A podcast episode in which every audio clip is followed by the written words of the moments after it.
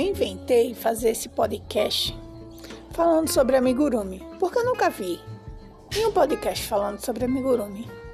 Então eu decidi ajudar clientes, amigos que fazem amigurumi, tirar dúvidas, é, ter um, bater um papo, sabe? Às vezes muitas pessoas perguntam: Ah, por que amigurumi tem, não tem boca?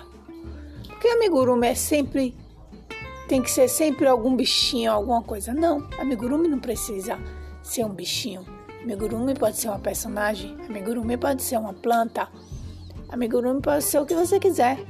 Então eu decidi vir aqui toda semana falar sobre amigurumi. E é isso, vamos lá. Não sou expert, mas você pode dizer, pode achar que sim.